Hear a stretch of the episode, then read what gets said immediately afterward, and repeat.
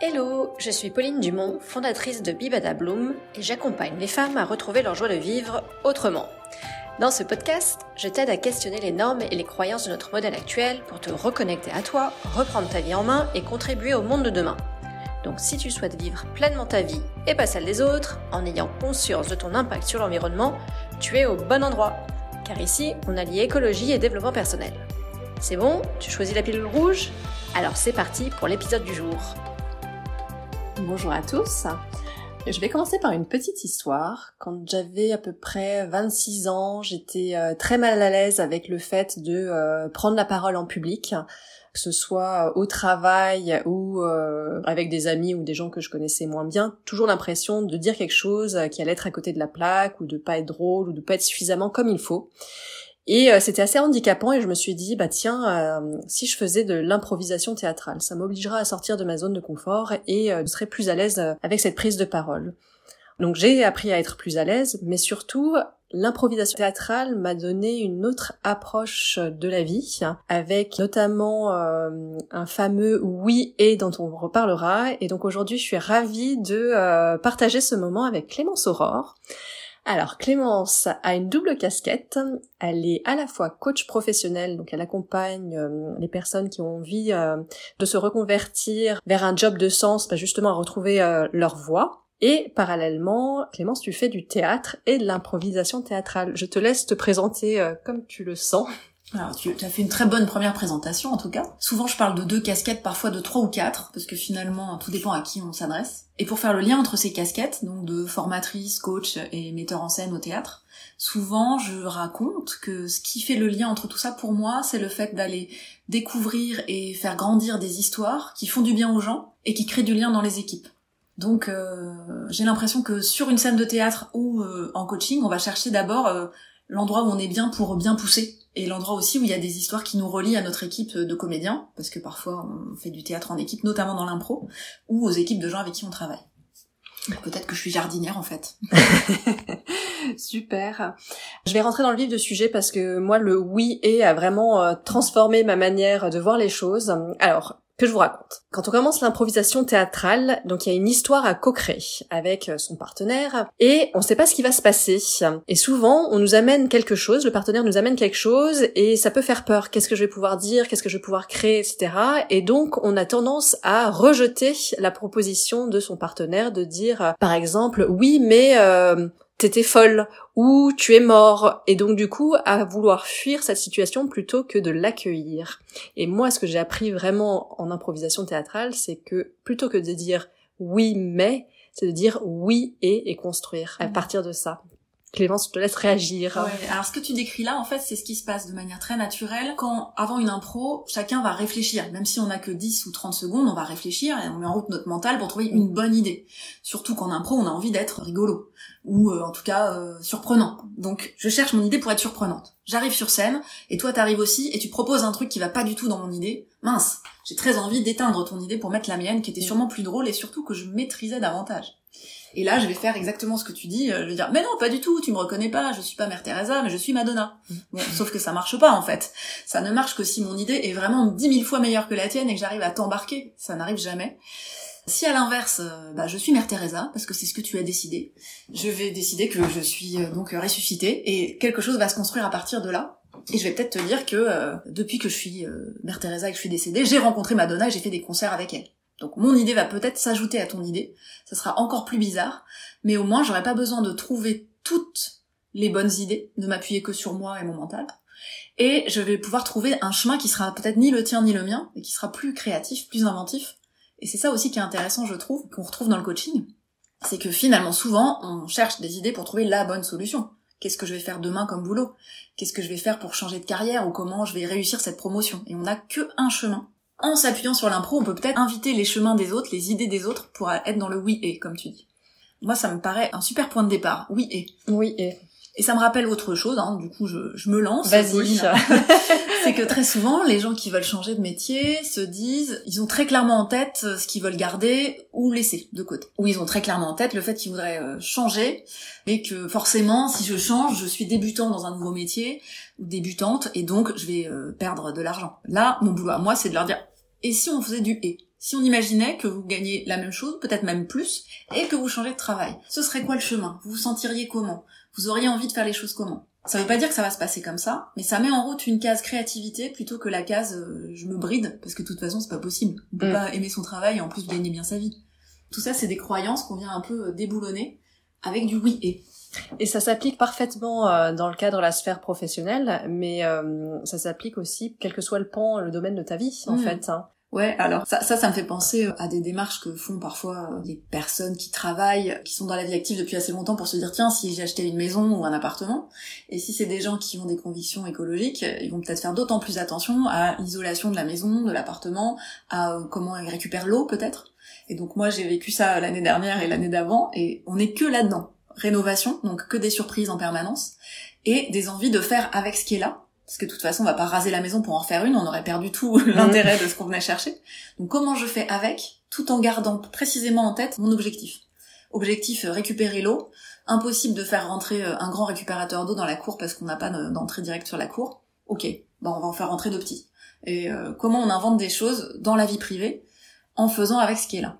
Il y a deux, deux intérêts à ça, d'après moi. Bah, le premier, c'est que tout repose pas sur moi et mon mental et mes idées. Ça repose sur mes idées, mais aussi ce qui existe et puis les idées des autres, comme on disait tout à l'heure. Autre intérêt, du coup, quand on est un peu perfectionniste, c'est que ça oblige à lâcher ses objectifs de perfection et à faire avec ce qui est là. Et à se dire que la vie n'est qu'une succession d'adaptations pour arriver à un endroit qui nous convient le mieux. Et là, j'arrive à un dernier, peut-être une dernière leçon qu'on peut tirer de ça, c'est que il y a cette idée d'objectif. C'est-à-dire, je vais peut-être pas être maîtresse en permanence de chaque étape. Par contre, si je me souviens de mon intention de départ, de mon objectif, euh, je vais pouvoir euh, trouver la bonne solution pour faire rentrer mes récupérateurs d'eau dans, la, dans la Mm. maison. J'aurais eu une autre solution, c'est demander à mon voisin qui me permet de rentrer par le côté du jardin. C'est du oui et. Ça sent le vécu. Donc en fait, quand on pense au oui et, enfin d'abord au oui mais, c'est euh, on peut avoir un projet de changer de vie ou de changement de pan de sa vie et ben justement où c'est plutôt le mais, il y a tous les freins qui se mettent, les croyances qui se mettent en branle et qui nous empêchent d'avancer. Mm. Voir les choses sous le oui et, ça permet d'ouvrir sa créativité et de voir quelles sont les alternatives possibles. Dans le oui et, il y a d'abord un oui. Et donc, je vais d'abord accepter et peut-être d'abord me mettre en mouvement. Et après proposer quelque chose. Souvent, dans la- le changement de métier, par exemple, il y a d'abord euh, du mais. c'est pas, c'est pas souvent oui mais, c'est souvent euh, mais. Et du coup, pas de oui. Mais je peux pas y aller, mais je- j'ai trop de risques, j'ai peur de perdre des choses, de mettre en péril euh, l'équilibre de la famille, etc. Donc ce qui se passe en improvisation, que je trouve très intéressant et que j'essaye de mettre en place moi dans mes accompagnements, c'est que d'abord je vais bouger. D'abord je vais aller sur scène. Et je sais pas ce qui va se passer. D'abord je vais écouter ce que me dit le partenaire. Et je sais pas ce que ça va être. Et c'est seulement quand il aura fait tout ça et que je verrai comment je me sens, je vais fabriquer quelque chose. En impro, souvent les impros ratés, c'est les impros où chacun a pensé un truc très précisément et personne n'a lâché le morceau. Donc on a deux personnages super bien mais ils se rencontrent jamais. Là, si j'avance sur scène et que je vois ce que je ressens, peut-être que je voulais jouer euh, la femme fatale et que je vais jouer euh, la petite vieille et que c'est très bien. Peut-être que ce sera une petite vieille fatale d'ailleurs. et euh, grâce à ça, parce que j'aurais un, senti ce qui se passe pour moi et ce que me fait la proposition de l'autre. Dans ma transition professionnelle, si je veux tout faire dans ma tête avant d'être en piste, j'ai toutes les chances de me tromper. Parce que je vais vouloir décider toute seule de ça marche, ça marche pas, supposer ce que les gens vont en penser. Je vais quand même pas envoyer ce CV à des gens de ce secteur puisque j'ai aucune expérience. Bah oui, mais si tu l'envoies pas, comment sauras-tu s'il t'invite ou pas à passer l'entretien? Donc, à la manière de l'impro, ce qui est intéressant, c'est de se dire comment je fais le premier pas sur scène avant de décider de la suite. Comment je co-construis la suite avec les autres acteurs, donc peut-être les recruteurs, peut-être mon réseau de professionnels autour de moi, de gens avec qui j'ai travaillé, peut-être euh, en parlant à mon beau-frère de mon projet professionnel, chose que j'aurais pas faite, pas fait pardon d'abord, parce que j'aurais voulu avoir une super idée pour pitcher. Et on n'en est pas là. Peut-être que c'est juste le moment de mettre le pied dans la piscine, de faire un pas sur la piste et de dire si je voulais changer, à ton avis, est-ce que dans ton secteur euh, ils ont besoin de profils comme le mien? À mon avis, il y a un point commun là-dessus de d'abord j'agis, un petit pas, je sens ce que ça me fait et j'ajuste. J'agis et j'ajuste. Exercice de prononciation. Il y a quelque chose en fait qu'on a abordé très rapidement, c'est la créativité. hein. En impro, on est constamment euh, en train de créer, co-créer, ce qui est aussi le cas dans la dans la vraie vie entre guillemets. De ton expérience théâtrale et en tant que coach, hein, qu'est-ce que ça t'évoque? Ah, déjà, ça m'évoque que beaucoup de gens avec qui je fais de l'improvisation me disent Ah, improvisation, moi jamais. Parce que parfois, je suis invitée dans des entreprises pour du team building. Tout le monde n'a pas choisi d'être là. Et il y en a qui, hop, je vois leur tête qui rentre dans leurs épaules. Surtout pas peu. moi. Surtout pas moi. Et les gens ne sont pas du tout conscients que toute la journée, ils improvisent en fait. Tout le temps. Je vais au travail, il y a une déviation, bah je prends la déviation. Mon train est en retard, euh, je préviens des gens que je vais arriver en retard. Je passe mon temps à improviser. Donc Mm. on a des ressources qu'on met en, en action tous les jours et qu'on voit même pas comme des ressources. Ça c'est mon, mon premier euh, première chose qui me vient quand tu me dis ça, c'est qu'en fait on improvise tous tout le temps, on fait preuve de créativité tous tout le temps, tous les jours et on s'en rend pas compte. On fait preuve de créativité tous les jours sans s'en rendre compte et en impro, on va faire preuve de créativité aussi en passant par trois endroits qui sont là dans la vie aussi, mais on s'en rend pas toujours compte non plus. Par notre mental qui va faire des plans sur la comète et imaginer quel personnage, quelle histoire, quelle blague je vais pouvoir faire. Nos émotions et notre corps. Quand tu te mets en action dans l'improvisation, c'est ton corps qui joue. C'est ton corps que tu montres finalement. Et t'en as pas toujours conscience dans la vie réelle, dans le reste de la vie. Et, euh, et comme ton corps joue, ton corps sent des choses. L'énergie de la personne en face. Quelqu'un te met la main sur l'épaule, est-ce que t'as envie de rester ou pas En fonction du personnage Mhm. que la personne joue? Donc ton corps va te donner des indices. Et à mon avis, c'est de là que vient la créativité. La première source de créativité, c'est d'arrêter de chercher à créer juste depuis notre cerveau, mais de relier le cerveau, les émotions et le corps. Si j'arrive sur scène avec toi et que tu me fais un sourire comme là tout de suite, bah j'ai envie de jouer avec toi, de venir vers toi, de jouer que t'es ma meilleure copine ou ma sœur.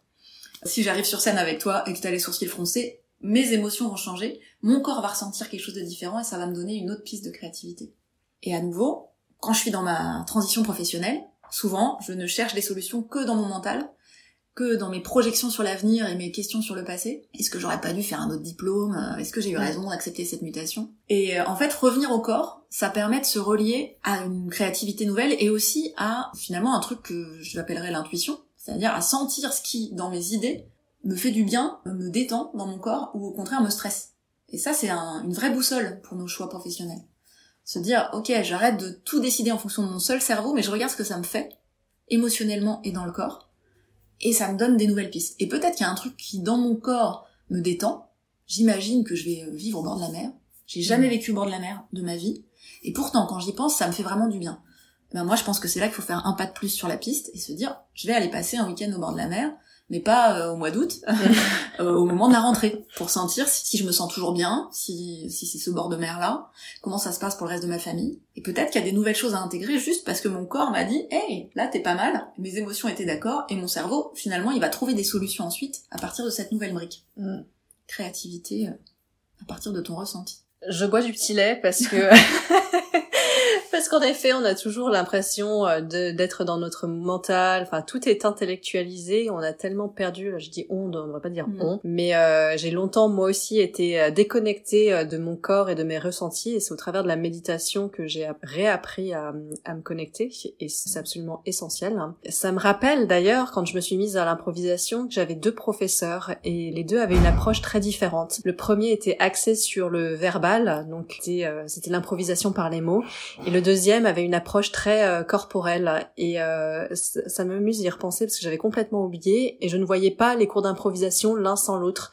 Et quand l'un était absent trop longtemps, eh bien il manquait quelque chose. Donc Oui, donc là tu as parlé de méditation, et la méditation c'est un outil que moi aussi j'ai utilisé pas mal et ça me parle, de passer du temps euh, avec moi sans euh, juger mes pensées, en les laissant passer. Mais parmi les gens que j'accompagne, il y en a beaucoup qui sont vraiment tellement dans le mental que ça, ça mouline tout le temps, et ils ont l'impression que si on leur demande de rester immobile quelque part, c'est contre-productif pour eux, ça mouline encore plus, euh, la, la cocotte minute se remplit d'émotions et de pensées. Donc euh, là ça me donne envie de donner des pistes sur comment on peut se connecter à son corps, et à ses émotions sans être dans la méditation. Donc déjà, il y aurait de la méditation euh, en marchant. Il pourrait y avoir des choses en chantant. Les chants de mantra, par exemple, c'est quelque chose où je vais faire quelque chose et en même temps, comme ça tourne, au bout d'un moment, mon mental décroche et ça me permet d'a- d'accéder à mes ressentis corporels.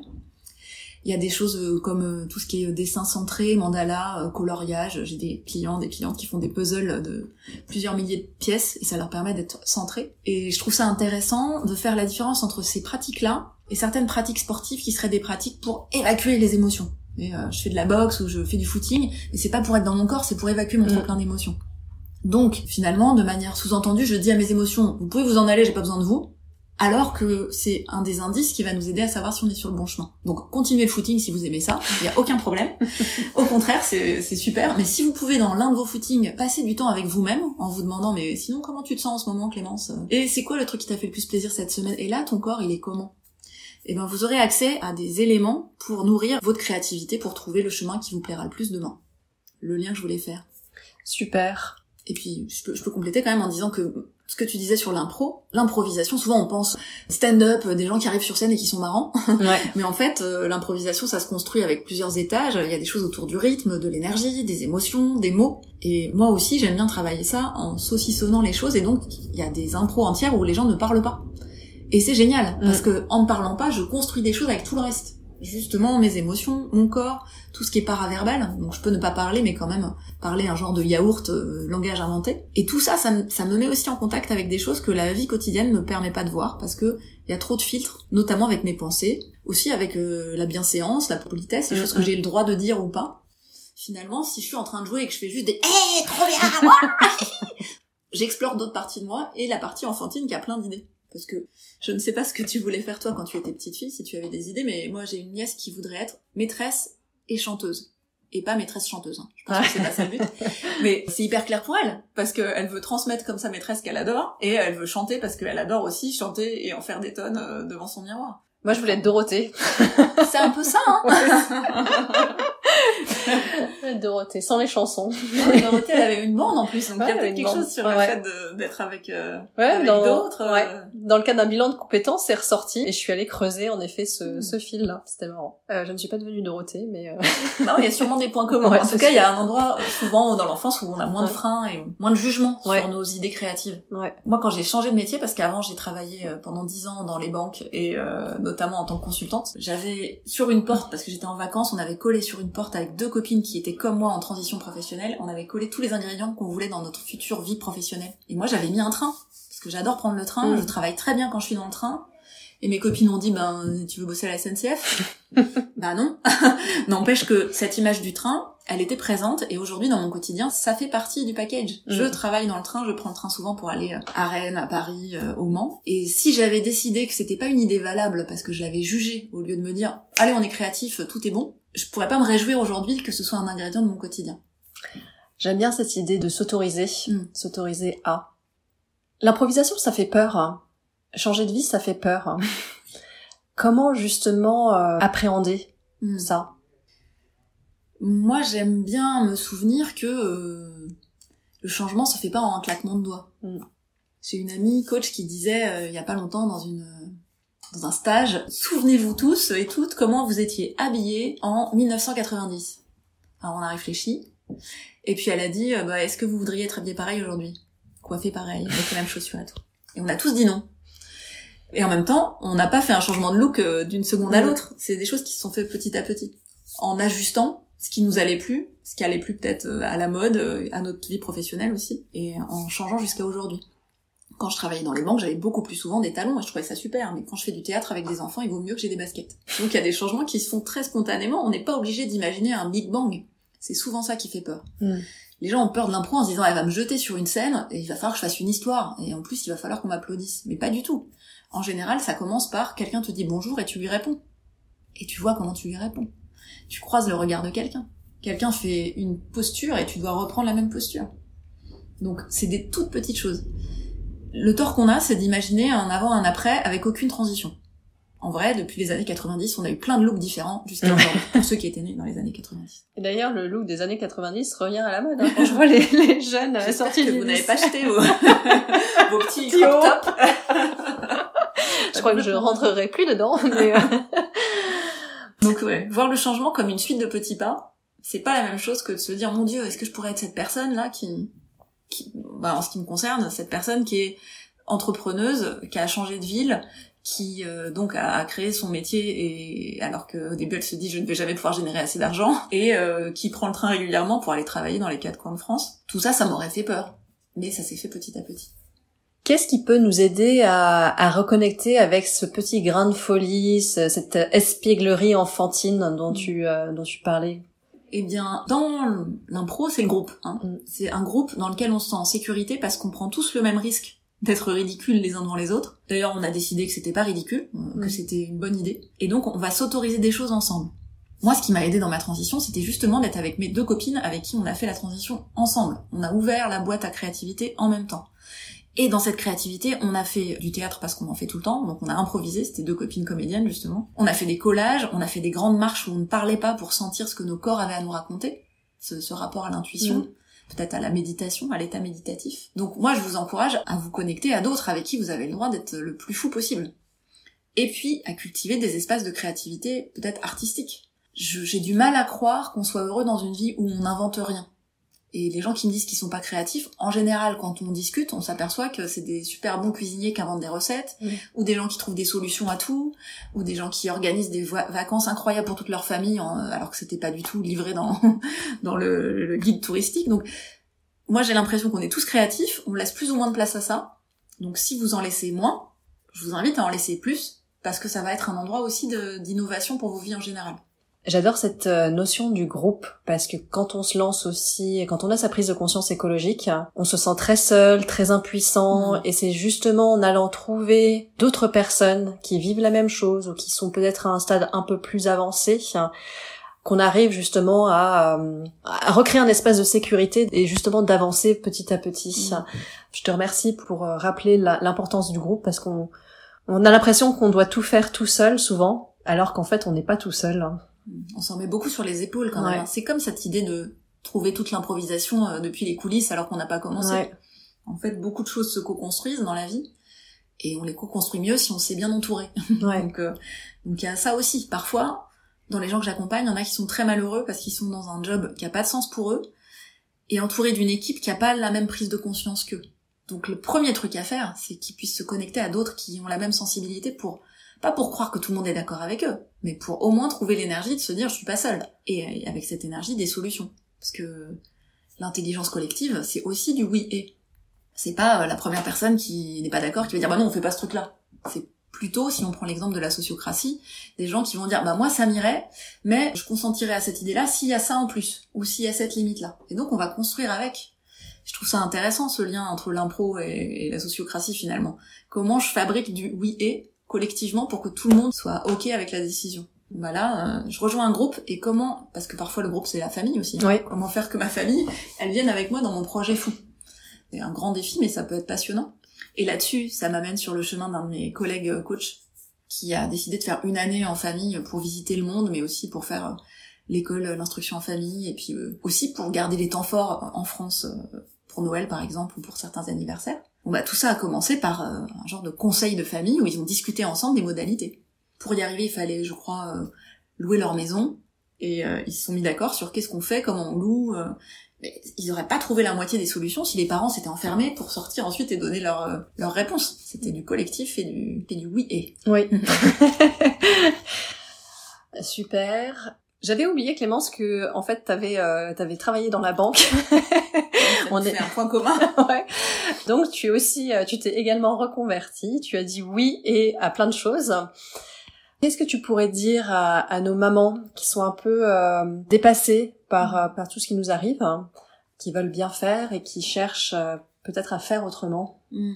Je trouve que c'est un vaste problème et c'est pas hmm. facile de leur donner un conseil ou une recommandation facile rapidement euh, mise en œuvre. Mais avec ta casquette.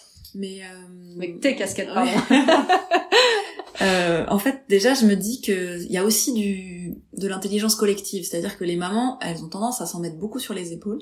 J'ai beaucoup vu ça pendant le confinement, où elles étaient en télétravail, à faire à manger à tout le monde souvent, et euh, avec des enfants à qui elles faisaient l'école. Et elles voulaient être les meilleures maîtresses du monde et les meilleures cuisinières et les meilleures professionnelles. Donc moi, le premier truc que j'ai envie de dire aux mamans, c'est un combat à la fois peut-être que vous pouvez décider de votre priorité et d'y aller et peut-être ne pas le faire seul. Donc euh, moi j'aime bien l'idée de rendre visible euh, ce qu'on cherche à faire euh, collectivement dans la famille pour que pour que ça devienne un projet collectif ou qu'en tout cas les gens comprennent pourquoi vous passez du temps là-dessus. Puis un deuxième truc qui est que bah, si c'est une famille, chacun peut porter un bout de la solution et nos enfants ils ont plein d'idées en fait. Si on passe pas notre temps à les angoisser, j'ai l'impression mmh. qu'ils spontanément il y en a qui entendent beaucoup de choses et qui sont stressés parfois, mais il y en a aussi plein qui sont d'abord pleins de vie et, je suis sûre qu'on peut trouver de la créativité en ouvrant pas mal de débats en famille. J'étais chez des amis euh, il y a quelques jours qui euh, ont installé leur toilette sèche. Donc nous, on copie sur eux pour mettre notre toilette sèche bientôt. Donc on réfléchissait à la taille euh, du seau. Vous voyez, on était sur des trucs hyper concrets. Et ben les trois filles, elles avaient des témoignages. Elles racontaient que il y en a une qui a sa chambre à l'étage et qui descend systématiquement aux toilettes en bas parce que c'est en bas que sont les toilettes sèches. C'est important pour elle. Elle a compris. Moi, je, trouve ça super et mm. fascinant. Donc là, elle a juste suivi les parents, mais il y a d'autres moments où c'est sûrement elle qui leur donne des bonnes idées parce qu'elle va rentrer en sixième et elle a plein d'idées. Tout à l'heure, t'as dit un autre truc ouais. euh, sur le oui et la transition. En fait, c'est aussi une des réponses qu'on peut donner sur euh, quand on a peur de changer. C'est qu'on n'est pas toujours obligé de changer, on n'est pas toujours obligé de dire non à ce qu'on a vécu avant. Et donc moi, dans ma transition, j'ai d'abord fait un 4-5e en tant que consultante. Donc c'était oui à mon métier de consultante. Et oui, à mon métier de comédienne qui durait trois jours par semaine, et puis parfois c'était des week-ends de trois jours pour m'en remettre. Et, ensuite, je me suis dit bah oui à mon métier, et oui à des congés euh, sans solde l'été pour partir en tournée. Et ensuite, euh, oui à mon métier, et oui à des congés pour me former au coaching. Puis à la fin, j'ai dit non à ce métier, qui était mon premier métier. Mais il y a eu du oui et, et du en même temps, euh, un certain temps, le temps justement de me sentir à l'aise dans le pas suivant. On n'est jamais obligé d'aller trop vite et, chacun son modèle de succès aussi. Donc il y a des gens qui sont très forts en disant allez je largue les amarres, je change tout et je vais y arriver parce que c'est comme ça que j'ai fait toutes mes transitions et super. Mais si vous vous êtes meilleur dans les petits pas, dans je m'habitue à la température et puis on verra après si je recule ou si je vais ailleurs, bah ça marche aussi. Si vous pouvez, soyez sympa avec vous. et votre entourage par la même occasion. Alors Clémence, ce podcast s'appelle euh, Je sors de la matrice. Donc euh, la matrice, euh, ce film où Néo, le personnage principal, doit à un moment donné choisir entre la pilule bleue, c'est-à-dire continuer comme avant dans ce monde fictif, ou la pilule rouge, avoir le courage de découvrir la vérité et puis de d'affronter d'affronter son destin. Donc je vais te demander à quoi correspondrait pour toi la pilule bleue. ben du coup la pilule bleue, moi j'ai aussi l'idée du confort. On continue mm. comme on a toujours fait. Donc c'est pas forcément l'endroit où on est le plus heureux, parce qu'on a la chance de pas vivre dans Matrix, donc c'est pas forcément euh, aussi violent. Euh. Mais il y a quelque chose de connu, et donc ça vient chercher en nous euh, celui qui, a envie de confort et de sécurité. Pas tellement l'aventurier, le créateur, la créatrice qu'on est aussi. Pour moi, la pilule bleue, c'est le statu quo, et la pilule rouge, c'est la découverte. Et le fait aussi de... C'est un peu la pression de devoir inventer un monde différent. Mais quel honneur en même temps quelle chance de pouvoir inventer des choses nouvelles. Cette histoire de toilette sèche. Mm. Euh, moi, je, je pensais pas euh, dire des choses comme ça, proposer ça, et je pensais pas devoir convaincre ma famille que non, ça n'allait pas puer dans mon salon parce qu'il y aurait des toilettes sèches à côté. Et maintenant, c'est ça un de mes petits combats du quotidien. Mais en fait, c'est pas un combat parce que euh, c'est plutôt une, une, exploration de nouveautés. D'accord. Et, donc, la pilule rouge, ce serait plutôt, ben, oser la nouveauté, oser l'imprévu, oser l'impro. Mais finalement, je pense qu'on a les ressources en nous pour improviser surtout si on a une bonne équipe. Merci beaucoup Clémence. Merci beaucoup. Merci d'avoir écouté cet épisode jusqu'au bout. N'hésite pas à laisser une note et un commentaire sur ta plateforme d'écoute préférée. Cela aide le podcast à atterrir dans les oreilles de celles et ceux qui veulent choisir la pilule rouge. Un grand merci si tu l'as déjà fait. Bonne journée et à très vite dans un prochain épisode.